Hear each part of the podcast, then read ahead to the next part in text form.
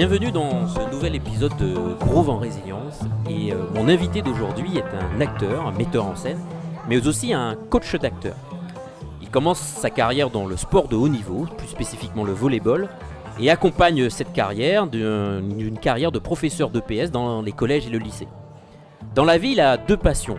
Il a le sport euh, et le théâtre. Mais un événement euh, malheureux euh, l'oblige à choisir, euh, et c'est la comédie qui désormais fera partie de sa vie au quotidien. Pour devenir acteur, il se forme, et cela pendant 10 ans, tout en enchaînant des petits rôles à la télévision, au théâtre et dans des comédies. Aujourd'hui, il est acteur et est dans un secteur qui est probablement l'un des plus touchés par la crise que nous vivons aujourd'hui. Sa résilience est évidemment mise à rude épreuve. Euh, il vient nous en parler. Son nom d'acteur, c'est Pierre Kieb. Mais comme je le connais bien, je préfère l'appeler Pierre-Yves, qui est son vrai prénom. Pierre-Yves, bonjour et comment vas-tu? Eh bien, bonjour Stéphane. Euh, écoute, je vais bien dans la conjoncture actuelle. On peut dire que je j'essaye d'aller bien. Je, voilà, trouve tout des, petites choses pour aller mieux et bien vivre tout ce qui se passe. Quoi. Mais ça va, ça va bien, ça va mieux.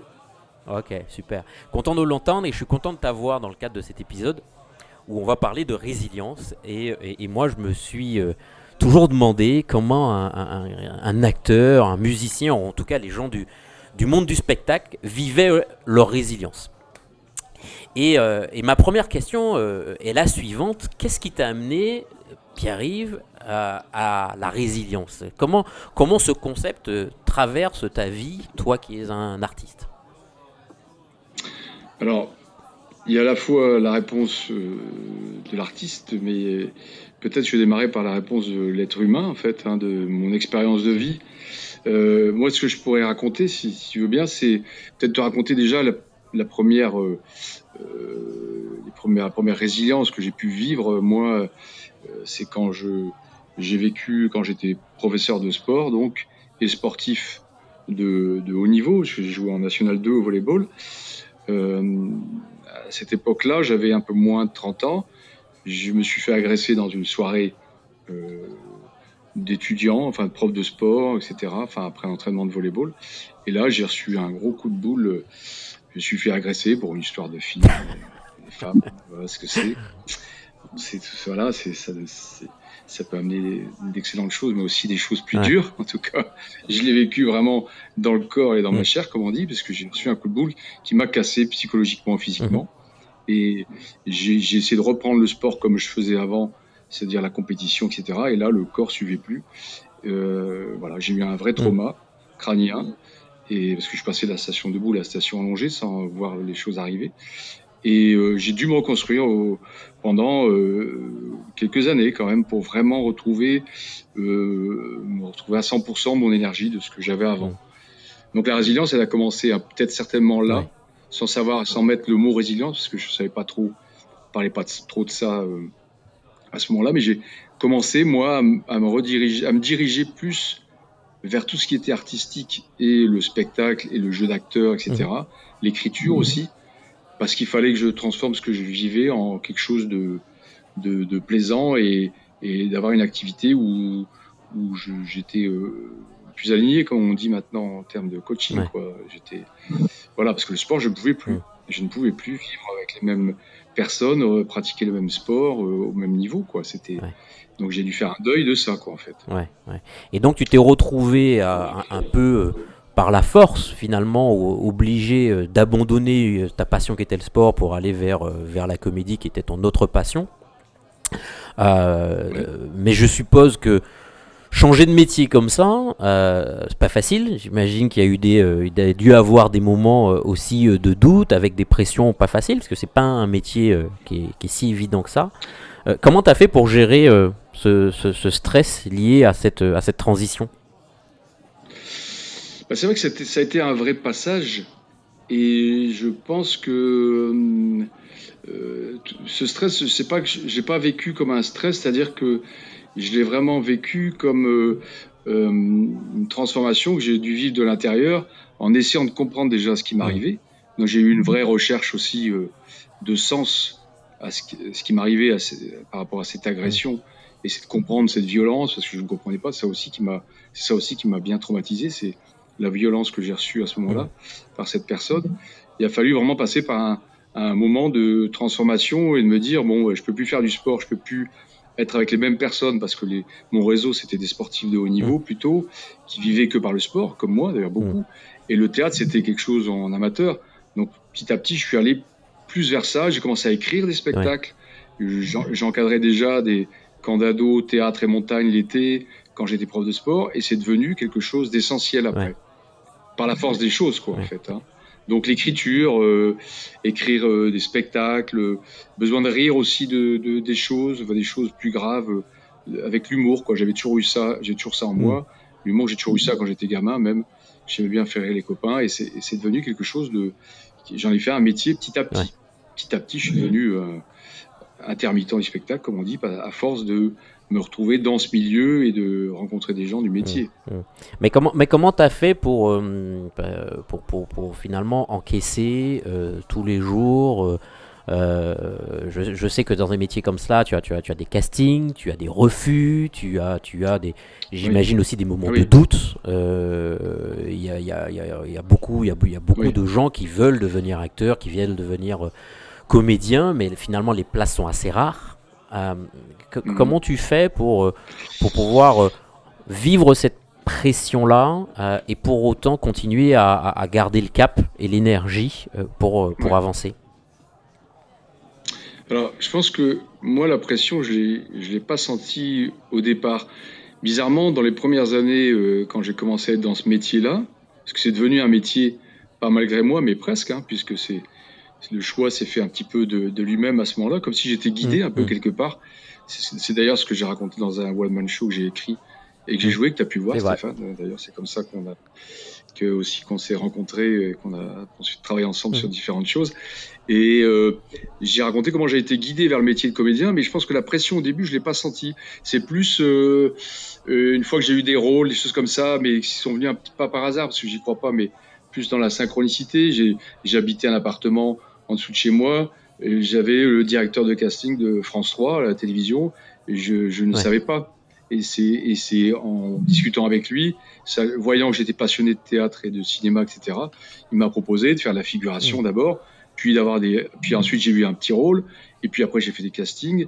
Et la pression, elle commencé à venir quand on commence à mieux fonctionner, à mieux marcher dans le métier. Où là, on se met un peu plus de pression, mmh. bêtement, quelque part, mais euh, inconsciemment, on se met plus de pression sur des castings, euh, où là, effectivement, quand on a des échecs ou euh, plusieurs échecs sur un casting, on est quelquefois un peu au fond du trou et c'est dur de, de, repartir quelquefois. Et, quelles étaient tes astuces justement pour, pour repartir après, après succession d'échecs à des castings? Ben Après, c'était plus un c'est plus un retour vers soi-même euh, où on, analyse un peu les choses et on se dit bon, il faut positiver ce qu'on vit et se dire bah, les castings, il faut prendre ça comme un training d'acteur où à chaque fois qu'on va passer un casting, bah, on, travaille une scène, on travaille un rôle euh, et, même si ça marche pas, on sait que c'est comme un training, ça nous sert et que ça nous servira à un moment euh, où le rôle nous conviendra, où on sera dans la bonne, au bon moment, au bon endroit et, et euh, sur un rôle qui nous convient euh, beaucoup plus qu'à un autre, quoi, en fait. Il faut l'accepter. C'est vraiment plus de l'acceptation, je dirais, euh, mais ça vient petit à petit parce qu'au début, on a des colères, on a des choses comme ça, des frustrations, des moments un peu de déprime hein, dans ce métier aussi, hein, ça on peut le dire, hein, de doute. On se dit, oh, je balance tout, j'arrête tout. Et c'est souvent quand on dit j'arrête tout, je vais faire autre chose, qu'il y a quelque chose de bien ah qui arrive. J'ai remarqué ça souvent chez moi. Quand je dis j'arrête le métier, euh, paf, on te fait proposer un casting euh, où tu dis tiens, je vais aller que faire de la formation par mm. exemple, euh, voilà, et puis on te propose un boulot salarié, et, puis en fait, il y a un casting qui arrive et boum, tu décroches un rôle qui te redonne l'envie et, qui dit bah non, ma place elle est là, elle est pas, ailleurs. Ouais. mais comment tu, comment tu sais finalement que, que, que tu agis dans ce qui est pour toi la bonne direction? Comment Qu'est-ce qui, qu'est-ce qui t'anime et, qui te permet de te dire que, que, tu vas dans le bon sens? Bah moi, moi, je crois que c'est vraiment la notion de plaisir. C'est que dès que je suis euh, en train de jouer et que je sais, je, je, me sens aligné, je me sens à ma place, je sens que si je suis dans la comédie, dans l'humour, dans un rôle, je fais rire les gens, je vois que ça leur apporte un peu de, de bien-être, de bonheur, parce que je les fais rire. Euh, par rapport, je sais pas, quand je suis dans un one-man show, je vois des gens qui ont un fou rire dans mon spectacle, je me dis, pas sur le moment parce qu'on est en train de jouer, on va commencer à, se concentrer, à analyser ça, mais après coup, on se dit, bah, ouais, en fait, euh, je suis bien à ma place et je suis utile aux gens, je les fais rire. Euh, voilà, ça vibre, quoi. C'est une histoire de vibration et de, du corps et, de l'esprit, mmh, hein, je mmh. pense. Je, sais que tu as, que tu as pris le parti de, de la comédie, c'est un registre, euh, tu aimes bien faire rire, et, c'est un registre qui te plaît beaucoup. Mais un registre comme celui-là mmh. euh, nécessite un, moral euh, positif. Voilà, pour pouvoir, pour pouvoir continuer à faire rire les gens quand la situation autour n'est pas, n'est pas terrible. comment tu fais pour garder ton moral positif? Bah écoute, bah, je vais te dire un cas très concret, c'est que j'ai fait le Covid. Moi, j'ai eu le, j'ai eu la chance d'être dans les gens qui ont fait le Covid au, mois de mars là, euh, dernier.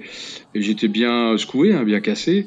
Euh, mais très vite après, euh, trois semaines, un mois après, je m'étais remis tout juste. Hein.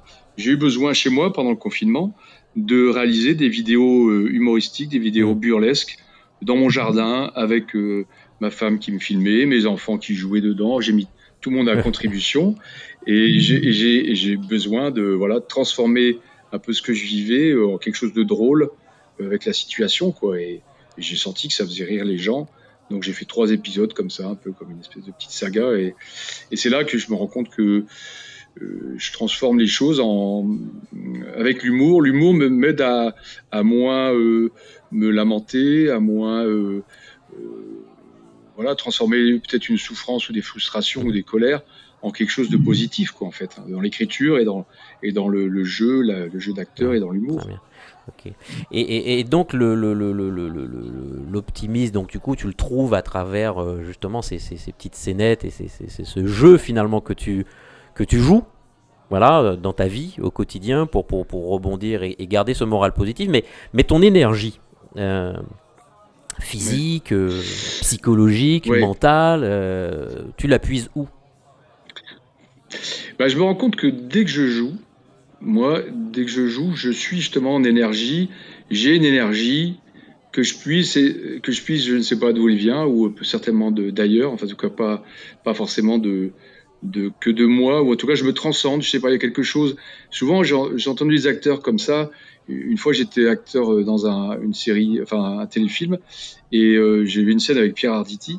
Et Pierre Arditi, je me souviens, il disait, euh, il jouait sa scène, on jouait la scène, et juste après, il faisait physiquement, il faisait le gars qui était complètement vidé, qui disait, oh putain, j'en peux plus.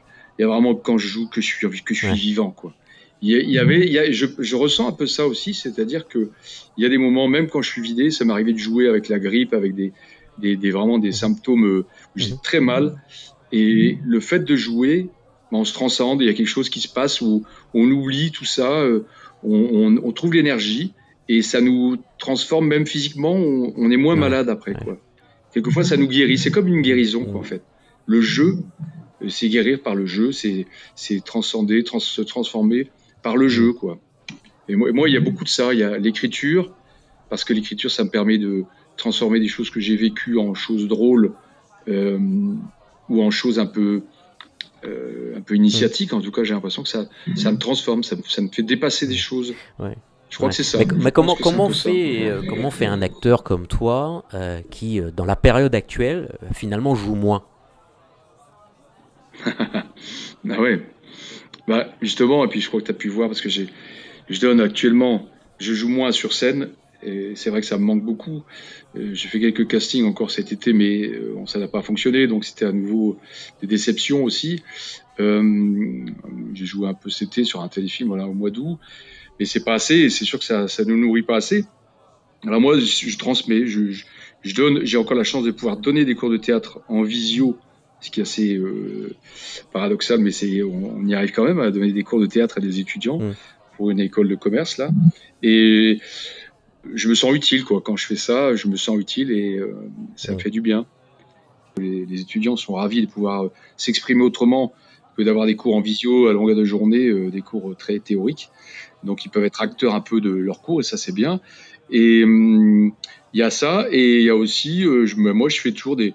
Là, je me suis amusé là comme j'étais ici pendant le deuxième confinement, j'étais pratiquement seul dans des bâtiments de cette école de commerce parce que euh, personne, enfin les gens donnaient leurs cours de chez eux. Moi, j'ai besoin d'aller me déplacer parce que j'ai une mauvaise connexion et puis voilà, j'ai une femme qui est assistante maternelle à domicile, donc il y a des gamins partout, donc c'est impossible de faire de chez moi et euh, c'est un vrai sketch. Donc je je viens et comme j'étais seul à faire mes cours en visio, je voyais personne quelquefois dans la journée. Euh, sur 8 heures de cours, je voyais quelquefois personne. Donc j'ai commencé à faire des petites vidéos burlesques où j'ai commencé à raconter que j'étais un peu comme euh, Will Smith dans Just Legend. J'ai commencé à délirer, à me faire des petites vidéos, vidéos burlesques. C'est mon moyen aussi de transformer euh, euh, quelque chose qui est un peu lourd, quoi, un peu pathétique hein, comme situation, et de transformer ça en quelque chose de créatif. Quoi. C'est, c'est la créativité, l'imaginaire. je fais exister des, des collègues imaginaires dans mes petites vidéos. Je parle, enfin, je fais jouer. Voilà, j'ai besoin de jouer, donc je joue même. et, et, ce qui est très intéressant, euh, c'est que ces petites vidéos, quand je les ai envoyées à, mon réseau, euh, sur Facebook, etc., c'est que j'ai des collègues comédiens, ou même non comédiens, ou des, des, femmes aussi des, de mon réseau, qui m'ont envoyé des choses euh, en lien avec ce que j'avais fait. C'est-à-dire que comme, comme si j'avais créé une petite chaîne de créativité et que les gens ils, font la même chose, ils me renvoient une petite vidéo en réponse à ce que j'ai fait. Donc c'est très plaisant, c'est une manière de, de voilà de de vivre ça avec euh, un peu de créativité hein, et de, positif. Mais quand, mais quand tu es euh, justement, quand tu es, euh, voilà, tu, tu, fais partie de, de, ces personnes qui sont dans des métiers qui sont extrêmement créatifs, traverser une crise comme celle qu'on vit, qu'est-ce que qu'est-ce que ça t'apprend ou qu'est-ce que ça amène à, à quelqu'un qui est aussi créatif que toi?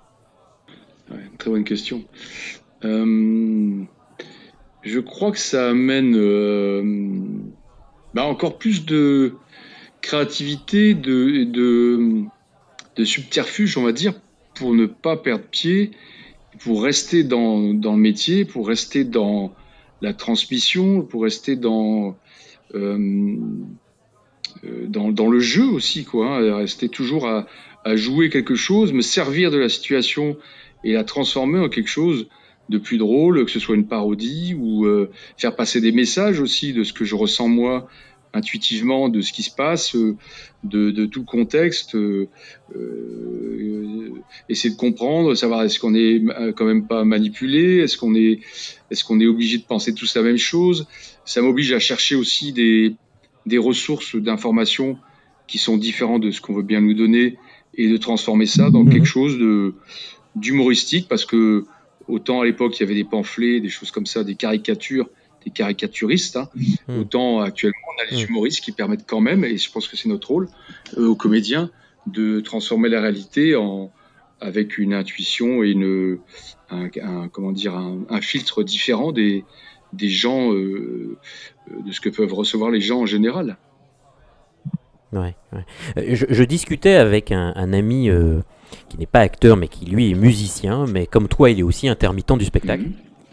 Et euh, lui me faisait part du fait qu'il euh, s'inquiétait, non pas pour cette année, mais pour l'année prochaine, euh, en se disant, mais finalement, est-ce que je vais travailler l'année prochaine? Est-ce que je pourrais faire des choses l'année prochaine?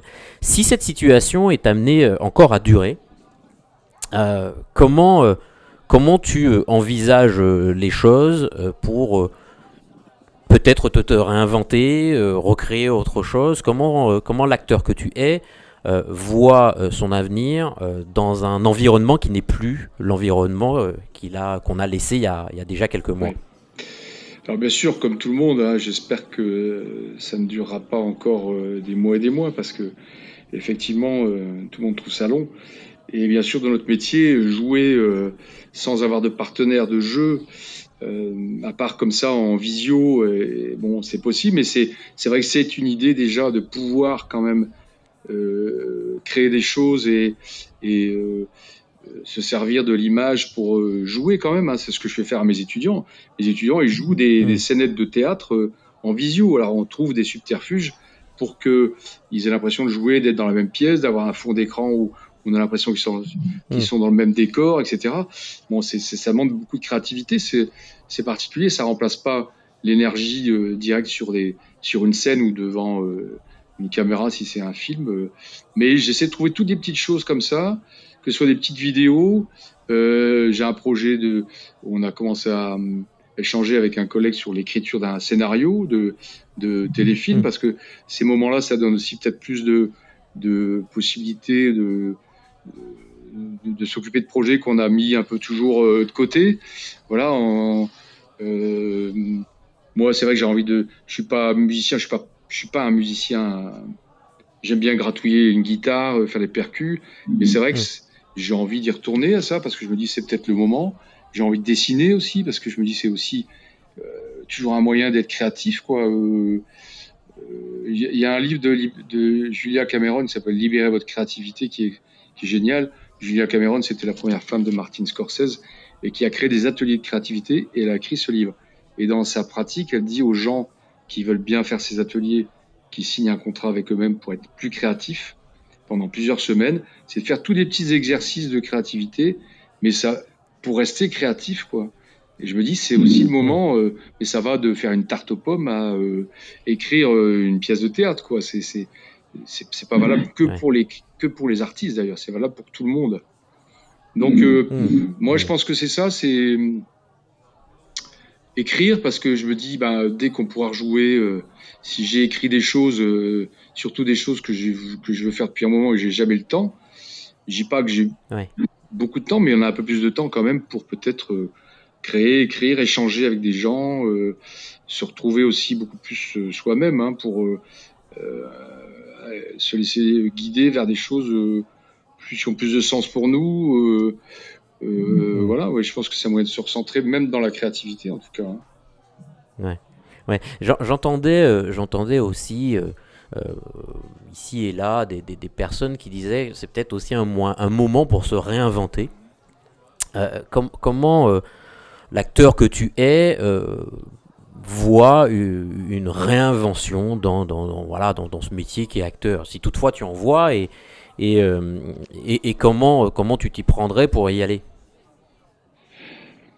Alors, ce midi, j'ai mangé avec euh, la responsable de la bibliothèque de la fac ici, de l'école, de l'école de commerce, mmh. que je connaissais pratiquement pas parce que c'est une nouvelle personne. Euh, et on voit très très peu de gens. Mais elle, je l'ai rencontrée ce mmh. midi et je crois pas au hasard. Et elle me dit comment je pourrais faire pour faire vivre mon lieu de la bibliothèque alors qu'il n'y a personne dedans en ce moment? Elle me dit j'ai des idées, mais j'aimerais bien qu'on travaille ensemble avec un comédien, avec toi, Pierre-Yves, euh, justement, parce que je lui ai dit un peu tout ce que je faisais. Et elle a senti que je pouvais peut-être, avec elle, on pourrait peut-être faire des petites vignettes euh, euh, visuelles, audiovisuelles, enfin des petites vignettes de des petits films pour créer une histoire qui donne envie aux étudiants, quand ils pourront revenir, de revenir dans les bibliothèques en rendant ce lieu plus vivant avec euh, toute une histoire peut-être d'un personnage qui serait dans cette bibliothèque qui est vide pour l'instant et la rendre plus vivante, pour la rendre plus attractive. Mmh. Donc tu vois, c'est une idée, mais c'est des... j'ai l'impression qu'il y a des choses comme ça où les gens, euh, bah, ils ont des idées, ils disent tiens, euh, qu'est-ce qu'on peut faire pendant cette période-là C'est un exemple, quoi. Je ne sais pas si ça répond à ta question, mais toi aussi, tu, tu, tu, tu te places aussi dans cette, dans ce chemin peut-être de réinventer, de trouver des choses à réinventer, à, repartir dans, ouais, en restant dans la créativité, mais en créant peut-être de nouvelles choses, quoi. Oui, c'est ça, des nouvelles choses, parce que j'aurais, ça fait plus de dix ans que je viens de découvrir ici, et jamais euh, la bibliothécaire euh, euh, d'avant m'aurait proposé ça. Là, elle vient d'arriver, c'est une nouvelle bibliothécaire, mais qui est très sensible à tout ce qui est conte, à tout ce qui est tout, ça, aux histoires qu'on mmh, raconte. Mmh, elle me dit mmh. pourquoi pas faire des petites vignettes comme ça, ou alors un, un catalogue de.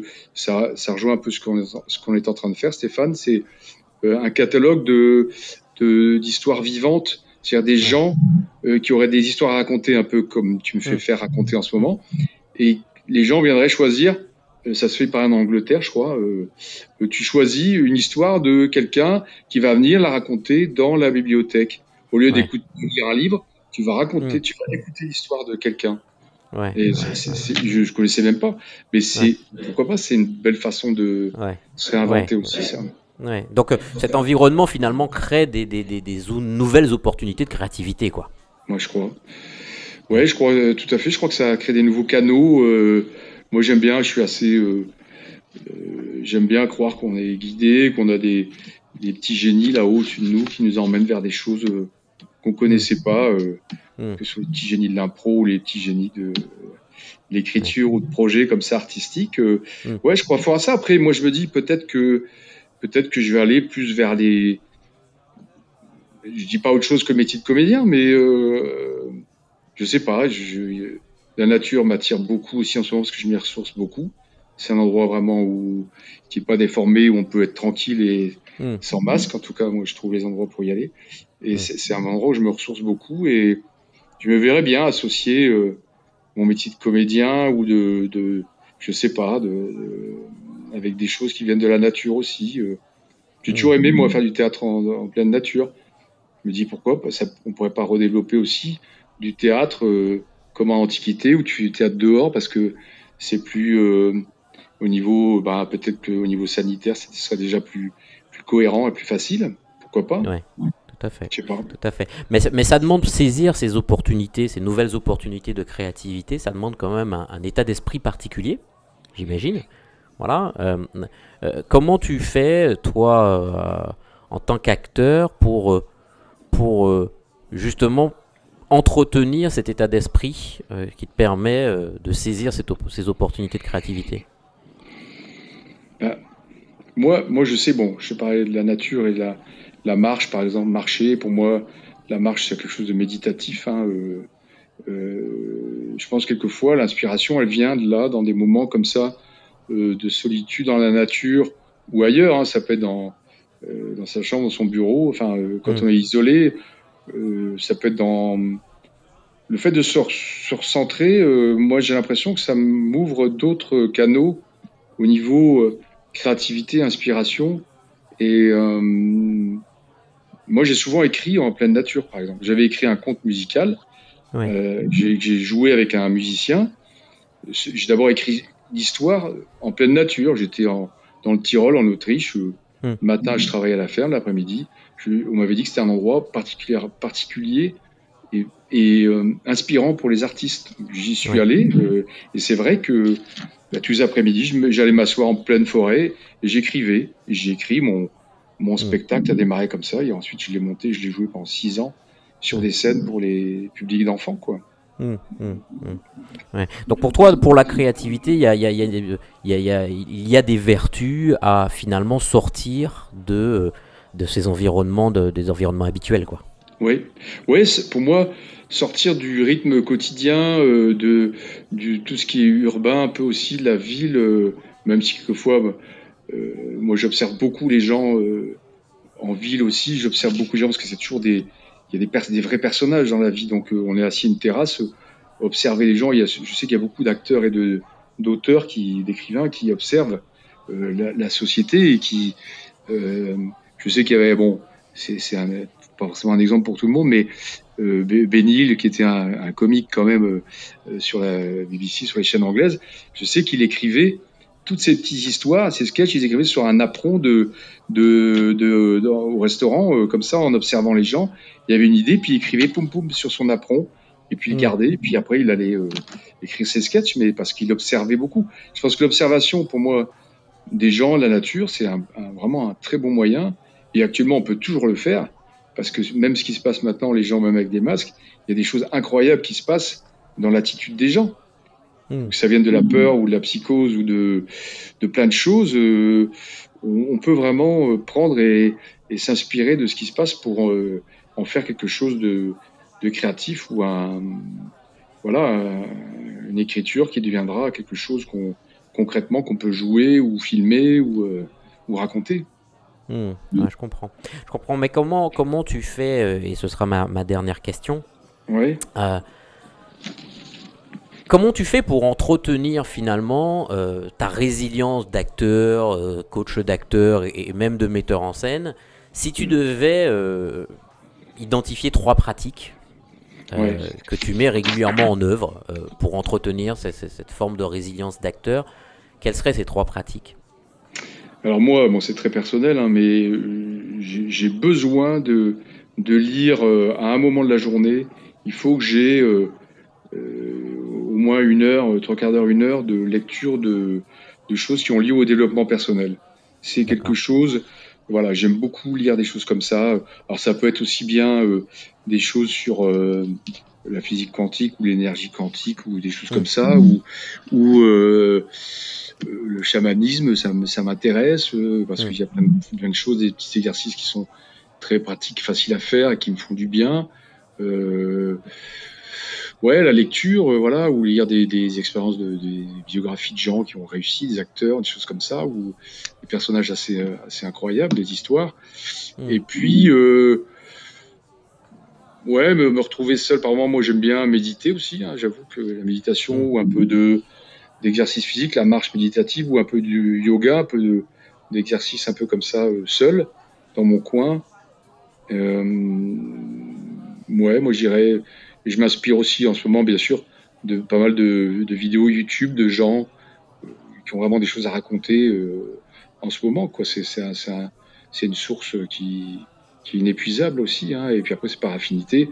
Je me retrouve abonné avec des gens que j'aime bien, euh, qui ont des discours qui me plaisent et qui me remplissent, quoi, qui me, qui me nourrissent. Et je pense que tout ça, tout ça, ça fait un amalgame qui fait que c'est comme si je, je, je m'enrichissais, je faisais un plein de plein de choses en me disant voilà, je fais un plein dans mon réservoir de créativité, là, de, de ressources, et après, je vais passer à l'action au moment opportun quand je sens que voilà, là, je fais une petite vidéo parce que je me retrouve tout seul dans un bâtiment à faire des cours toute la journée et que j'ai besoin d'en rire parce que tellement je trouve ça pathétique.